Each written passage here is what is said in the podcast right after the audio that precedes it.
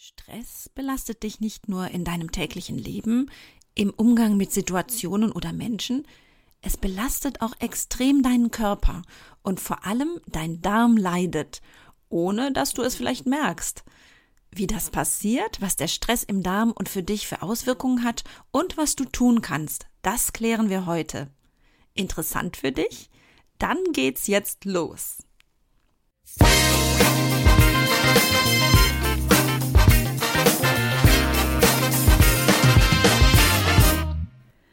Das ist euer Podcast für die Frau 40 plus. Hier geht es ums Abnehmen oder Gewicht halten, um die Wechseljahre Darmgesundheit und Achtsamkeit. Und damit herzlich willkommen zum Podcast Die, die Menobitch mit der Webapothekerin Linda Venent.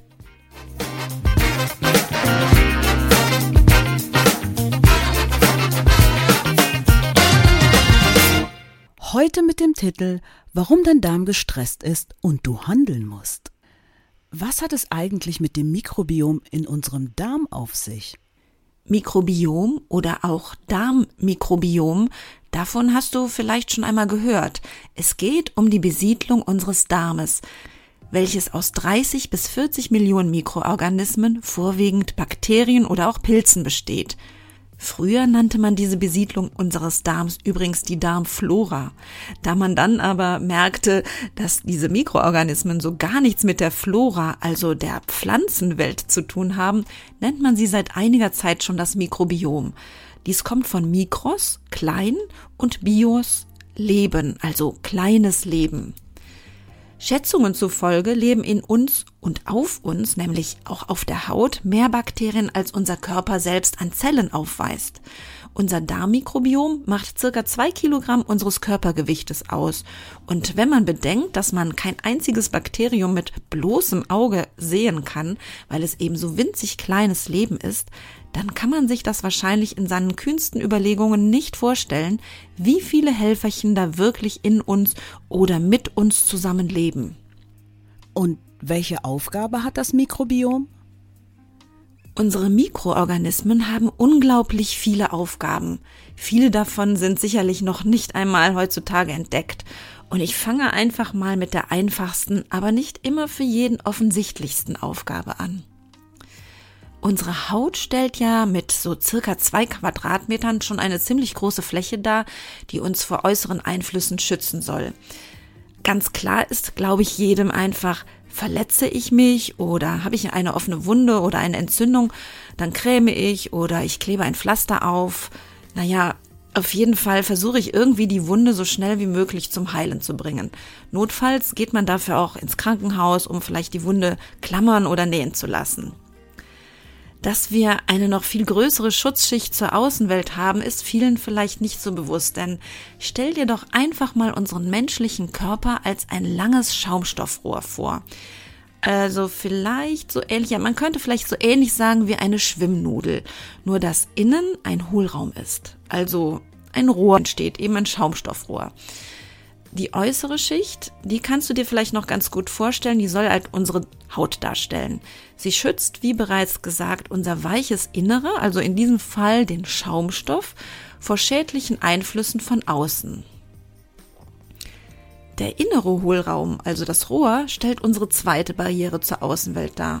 Angefangen von unserem Mund, also über die Mundhöhle, durch die Speiseröhre, in den Magen hinab, über die langen Darmwindungen bis zu unserem äh, naja, Hintertürchen.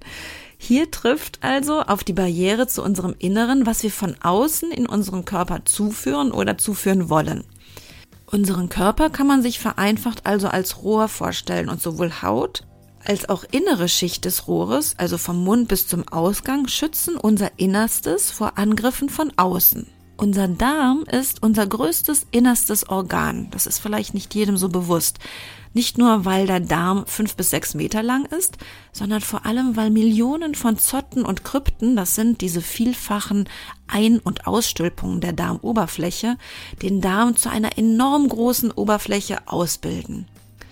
Die wahre Größe, und damit meine ich die daraus sich ergebende Quadratmeterzahl, ist sehr schwer nur zu bestimmen. Und sie pendelt ungefähr zwischen 40 Quadratmeter, wie jetzt wie 2014 die schwedischen Forscher Helander und Fendrix ermittelten und der noch eigentlich oft im Internet beschriebenen Größe eines Tennisplatz, also so circa 400 bis 500 Quadratmetern.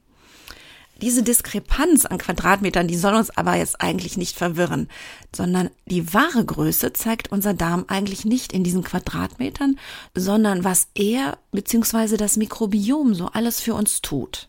Auch auf unserer Haut leben Mikroorganismen, die uns schützen.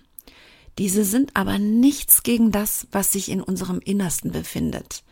Billionen von Mikroorganismen, die unser Leben maßgeblich organisieren. Sie organisieren vor allem unsere Darmbarriere, also die innerste Barriere zur Außenwelt. Aber wie kann ich mir jetzt die Darmbarriere vorstellen? Die Darmbarriere soll verhindern, dass Schädigendes in unser Innerstes gelangt. Schädigen können uns dabei sowohl Nahrungsbestandteile als auch Substanzen, die wir über unsere Nahrung mit aufnehmen, also schädigende Keime, Pilzsporen, Farbstoffe, Konservierungsmittel, Düngemittel und so weiter. Es können auch Arzneimittel sein zum Beispiel. Die oberste Priorität der Darmbarriere ist es also, dass diese schädlichen Substanzen nicht in unseren Blutkreislauf, nicht in die Nervenbahnen kommt oder auch ins Lymphsystem gelangen. Unser Darm ist dabei ziemlich schlau, denn er arbeitet direkt mit drei Barrierestufen. In einer dicken, undurchdringlichen Schleimschicht wehren die Darmbakterien direkt im Darm ankommende Fremdlinge ab. Unter dieser Schicht befindet sich ein Schleusersystem, welches Nützliches wie zum Beispiel Vitamine durchdringen lässt, ansonsten aber eine Sperre für Fremdes darstellen soll. Die dritte Schicht bilden unsere Immunzellen unser körpereigenes Abwehrsystem, welche Antikörper ausbilden und Eindringe vernichten können. Die einfachste Aufgabe des Mikrobioms ist also, eine äußere Barriere zu unserem Innersten darzustellen und vor allem Schadstoffe zu eliminieren. Und was kann unser Mikrobiom noch? Naja, wusstest du, dass unser Darm zu 80 Prozent unser Immunsystem darstellt? Weiterhin werden unzählige Vitamine, zum Beispiel viele der B-Vitamingruppe und auch Bausteine für Eiweiße von unserem Mikrobiom hergestellt. Noch viele weitere Stoffe, die für unser Wohlsein wichtig sind, werden von Darmbakterien hergestellt. Unsere Helferchen sind auch an der Verdauung von Ballaststoffen beteiligt. Davon habe ich in vorherigen Folgen der Menobit schon berichtet, in denen es um die Kohlenhydrate und den Insulinstoffwechsel ging. Wenn du diese noch nicht gehört hast, dann hör sie dir einfach nochmal an. Es hat lange gedauert, die immens große Rolle des Mikrobioms in der Reifung unseres Immunsystems, im Stoffwechsel und auch die zentrale Funktion im zentralen Nervensystem zu entdecken. Viele Erkrankungen werden heute auf ein Ungleichgewicht unseres Mikrobioms zurückgeführt. Heute geht es aber darum, was in unserem Darm bei Stress passiert. Und was passiert jetzt bei Stress im Darm? Was bei Stress in unserem Körper ganz allgemein passiert, habe ich dir in der vorletzten Folge bereits erzählt. Wir hatten festgestellt, dass uns im anhaltenden Stress unter anderem unser Hormon Cortisol es ermöglicht durchzuhalten, also im Kampf oder auf der Flucht. Bei allem also, was uns tagtäglich und über längere Zeit bei Dauerstress kämpfen lässt und höchste Konzentration fordert. Ich hatte dir auch erzählt, dass uns der Stress im wahrsten Sinne des Wortes dabei auf die Nieren schlägt. Denn das Cortisol wird in den Nebennieren produziert und die, die machen, wenn du nicht irgendwann dann endlich mal runterschaltest, schlapp. Sie produzieren dann kein Cortisol mehr. Nichts mehr. Niente nada. Dies ist der Zeitpunkt des gefühlten Burnouts. Aber was sagt unser Darm dazu? Eine große Aufgabe des Cortisols in unserem Körper ist es, Entzündungen zu reduzieren und abzubauen. Vielleicht hast du selber schon einmal ein Medikament mit Cortison als Salbe oder Tablette verschrieben bekommen oder selber gekauft und die Wirkung von Cortison an dir selber entdecken können, also als Salbe gegen entzündliches Ekzem oder allergische Haut oder als Tablette, da werden Cortisone zum Beispiel bei Rheuma und auch anderen Autoimmunerkrankungen, die mit Entzündungen im Körper zu tun haben, eingesetzt. Dieser Aufgabe, nämlich Entzündungen zu reduzieren, geht auch unser ganz natürliches, also körpereigenes Cortisol nach. Vielleicht kannst du jetzt ungefähr erahnen, was im Körper los ist, wenn unser Cortisol nicht mehr produziert wird. Ganz richtig, im Körper breiten sich großflächig Entzündungen aus, und zwar vor allem dort, wo der Großteil unseres Abwehrmechanismus beheimatet ist, also im Darm. Diese Entzündungen im Darm sind ein klein wenig heimtückisch, denn sie sind nicht an der Oberfläche. Das bedeutet, sie sind nicht sichtbar, auch nicht zum Beispiel, wenn eine Darmspiegelung bei dir gemacht wird. Sie schleichen sich still und heimlich in unsere mittlere Barriereschicht ein. Daher nennt man diese Entzündung auch Silent Inflammation, also stille Entzündung. Naja, und weil das so heimlich und unbeobachtet stattfindet, ist das natürlich auch sehr gefährlich. Was passiert denn nun eigentlich bei einer stillen Entzündung im Darm? Langfristiger Stress löst also durch Fehlen von Cortisol eine Entzündung in unserem Darm aus. Die Entzündung dehnt sich nach und nach aus und lässt Darmbakterien absterben. Nun kann die eigentliche Darmbarriere schutzlos bombardiert werden. In der mittleren Barriereschicht lockert sich unser Schleusersystem auf und bildet Lücken. Man spricht auch hier von einem Leaky Gut, das heißt löchriger Darm. Das bedeutet jetzt nicht, dass der Darm an sich wie ein Sieb aussieht. Es bedeutet, dass die Barriere Lücken bekommen hat. Diese Lücken werden schamlos ausgenutzt und mühelos von Giftstoffen, Allergieauslösern und Krankheitserregern zum Beispiel überwunden. Diese eigentlich ungewollten Stoffe gelangen dadurch in den Blutstrom, die Nervenbahn und ein Teufelskreis von Krankheit, psychischen Problemen und Entzündungen entsteht. Also hängen Darm und Stress zusammen? Das kann man tatsächlich so sagen. Das eine geht nicht ohne das andere oder das eine passiert nicht ohne das andere. Hast du Stress, wird dein Darm krank und auch umgekehrt. Das Problem ist dabei allerdings der sich aufschaukelnde Teufelskreis. Je gesünder dein Darm und das Mikrobiom, desto besser kannst du deinen Stress managen.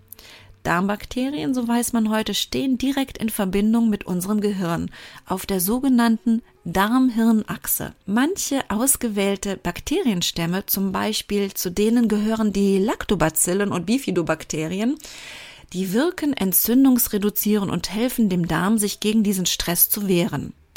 Denn dein täglicher Stress den du als Stress empfindest, bedeutet auch immer, dein Darm hat Stress. Stressmanagement bedeutet also nicht nur, dass du achtsam mit dir und deiner Lebenssituation umgehst, sondern auch achtsam mit deinem Darm. Woher weiß ich denn jetzt eigentlich, wie es meinem Darm geht, da man es ja nicht sehen kann? Wenn du wirklich besorgt bist, du vielleicht Anzeichen an Erschöpfung hast oder du ohnehin über deinen Stuhlgang nachdenkst, weil er zum Beispiel unregelmäßig, oder nicht wohlgeformt oder auch drückend ist, kannst du herausfinden, ob dein Darm gut arbeitet oder das Darmbarrieresystem bereits gestört ist.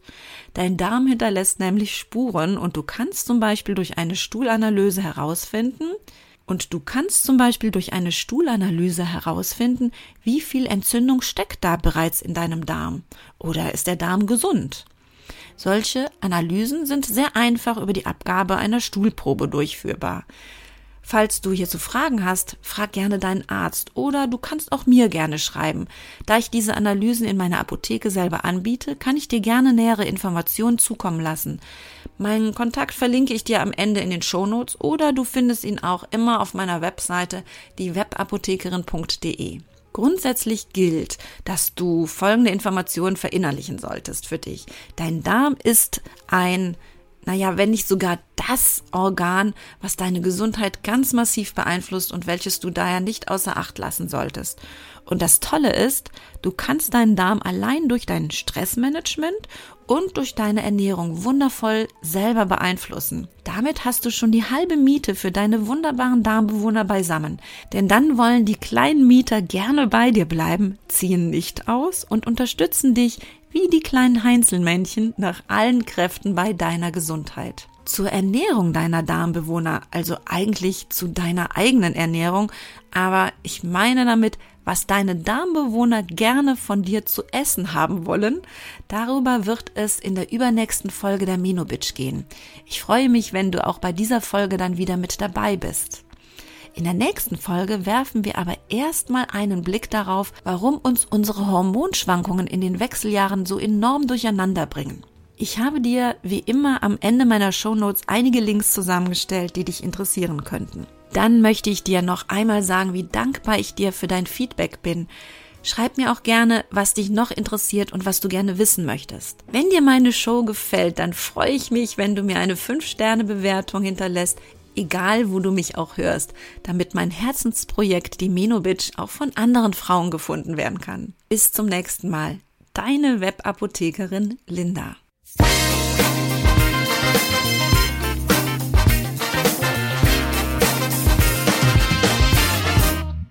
Das war der Podcast Die Menobitch. Fortsetzung folgt.